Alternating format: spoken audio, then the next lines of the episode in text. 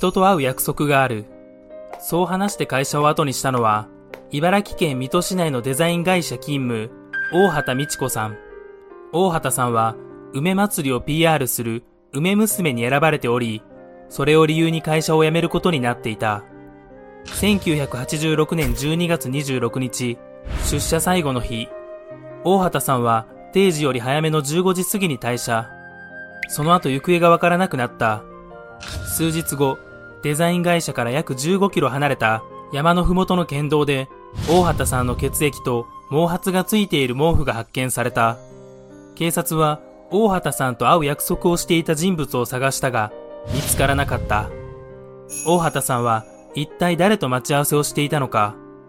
失踪する要素がないことから事件に巻き込まれたと考えられるが、現在まで大畑さんの行方は分かっていない。